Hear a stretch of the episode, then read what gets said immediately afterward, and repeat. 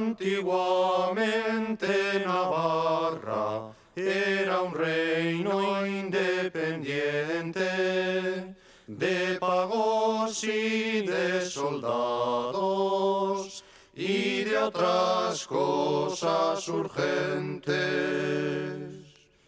Desde el 1512 Navarra se unió a Castilla sin abandonar sus fueros, así el pacto lo pedía.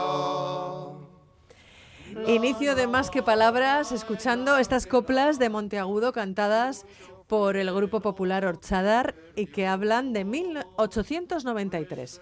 Hoy se conmemora el 130 aniversario de la Gamazada en Castejón.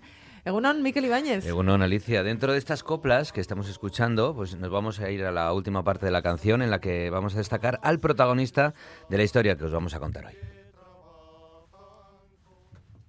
Vivan las cuatro provincias que siempre han estado unidas y nunca se apartarán, aunque Gamazo Ahí. Pero ¿quién era Gamazo y qué son las gamazadas? Vamos a charlar con Óscar Rodríguez de la asociación La Uvide, que nos lo va a explicar perfectamente. Egunon, Óscar. Muy buenas. Además, Alicia, eh, Óscar está encantado de Ajá. hablar con, con nosotros porque le vamos a servir de ensayo para lo que le viene encima en la mañana de hoy. Lo que nos cuente ahora lo tendrá que contar luego en el acto que se va a celebrar en Castejón. Bueno, me parece muy bien, Óscar. Cuéntanos entonces, ¿qué es lo que se va a celebrar hoy en Castejón? Bueno, pues hoy se cumplen 130 años de una fecha muy importante para los castejoneros, probablemente uno de los acontecimientos históricos más importantes que han pasado en nuestro pueblo, y fue el recibimiento a las autoridades eh, que habían ido a Madrid. Eh, durante la gamazada, pues, eh, que fue un movimiento popular en contra de una ley de, de Germán Gamazo, que era el ministro de Economía del gobierno de entonces, y quiso quitarle a Navarra y al resto de provincias vascas eh, lo que quedaba de sus fueros. Entonces esto provocó una- un levantamiento popular y uno de los días más importantes pues se produjo precisamente aquí en Castejón aquel 18 de febrero del 94. Ujú. Destacar que estáis agradecidos también no solamente a los navarros, sino también a los vizcaínos, guipuzcoanos, alaveses, dentro de lo que fue aquella reacción popular. Efectivamente, eh, en aquella lucha Navarra no estuvo sola, ya que, bueno, primero la agresión no era solo contra Navarra, también era contra el resto de provincias, y luego el- en el levantamiento, que sí que se produjo primeramente en Navarra, pues se le sumaron los vizcaínos, los alaveses, los guipuzcoanos, y aquel día en Castejón eh, se desplazó gente del- de, las, del resto de las provincias para, para dar el recibimiento. Mm. Entonces, eh, sí queremos destacar eh, precisamente hoy eso, que, que esto no fue una lucha solo de Navarra, que no estuvimos solos, y hoy para celebrarlo, pues nuevamente no estaremos solos y vendrán gente del resto de provincias para celebrar con nosotros. Y bueno, nos hemos situado ya en la historia. ¿Qué es lo que va a pasar hoy entonces en Castejón, en la, en la Plaza de los Fueros, a, las 11? ¿eh? Es la conmemoración, ¿verdad? ¿Qué es lo que va a pasar? Sí, eh, el acto consta de tres partes. La primera parte, que es en la Plaza de los Fueros, hemos querido hacer allí porque esta plaza le debe el nombre a aquel movimiento, ya que una de las cosas que se hicieron durante la gamazada fue poner eh, en todos los pueblos de Navarra una plaza con el nombre de Plaza de los Fueros. Eh, allí descubriremos una placa en la que una placa conmemorativa de este 130 aniversario en el que se hace referencia a que aquel día vinieron gente de toda Navarra y del resto de provincias vascas. Eh, contaremos con el presidente del Parlamento, Unai Ubalde, que será la persona a quien le, hemos, eh, le dejamos que descubra la placa como, como autoridad. Luego de ahí nos desplazaremos a las bodegas de Marqués de Monteciezo, donde tendrá lugar un acto un poco más popular, en el que habrá intervenciones de Navarral, de Betico Lagunac y la UBIDE, que somos eh, las tres asociaciones que hemos organizado este día.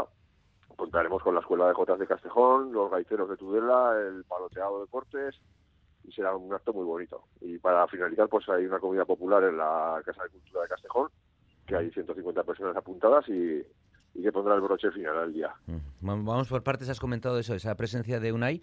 Eh, ¿Qué más representación política va a haber en el acto? Pues la verdad es que no tengo la lista, pero, eh, nos han confirmado bastantes. Sí. Bastantes, eh, bueno, vienen parlamentarios de Navarra, de Bildu, de, de Geroa Bay, Viene también gente de, de Guipúzcoa, no tengo que confirmar los nombres, y de Álava, no voy a decir nombres para no dejarme a ninguno, pero bueno, va a haber bastantes, bastante gente, bastantes autoridades, ¿no? Y sí, va a ser un día bonito, la verdad.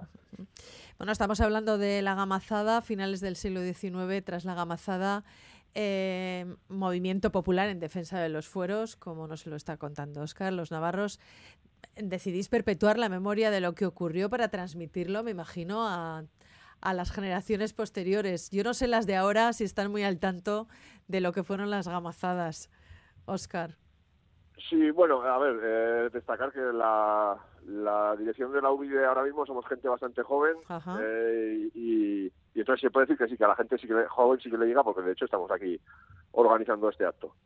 Y sí, queremos que les llegue ese, La gamazada es algo que se conoce bastante, pero hay otros aspectos, como el hecho de que no sería solo algo de Navarra, o el hecho de que tiene que ver con la leyenda de que en Castejón nació la Icurriña aquel día, eso no se conoce tanto. Entonces queremos eh, meter un poco más de materia, digamos. Bueno, un poquito más de historia, ¿no?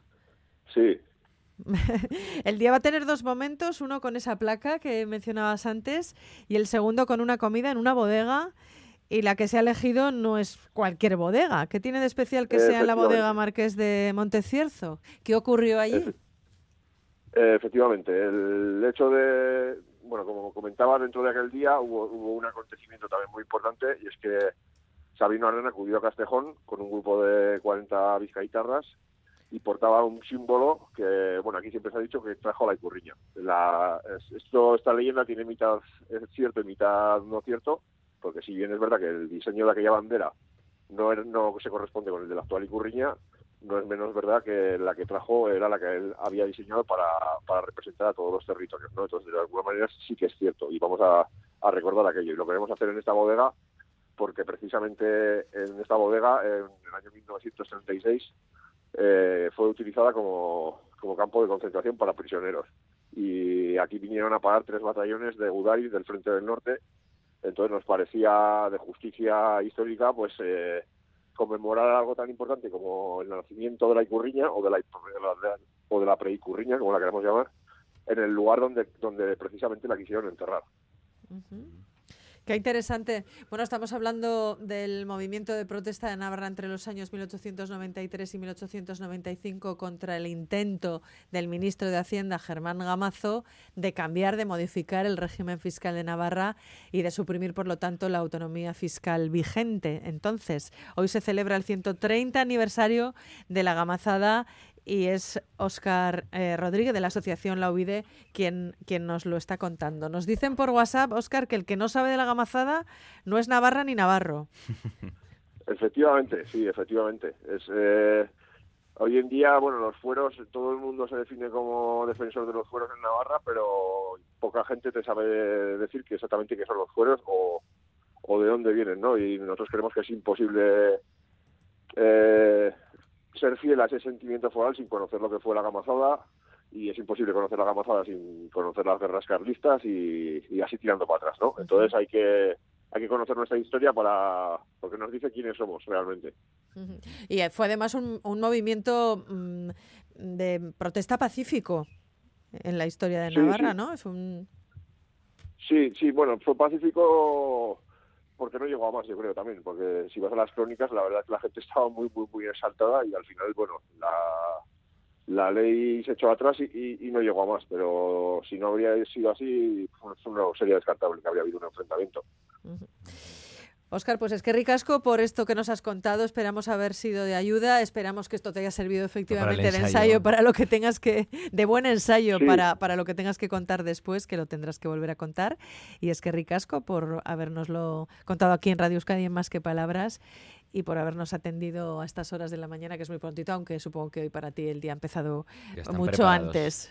Sí, sí, nada, pues daros las gracias por darnos voz y un saludo muy fuerte a todos los oyentes de Radio Euskadi y animaros a que vengan hoy a Castejón, que hace un día espléndido además. Qué bueno, pues es que ricasco, Geroarte. Geroarte. Agur. Agur.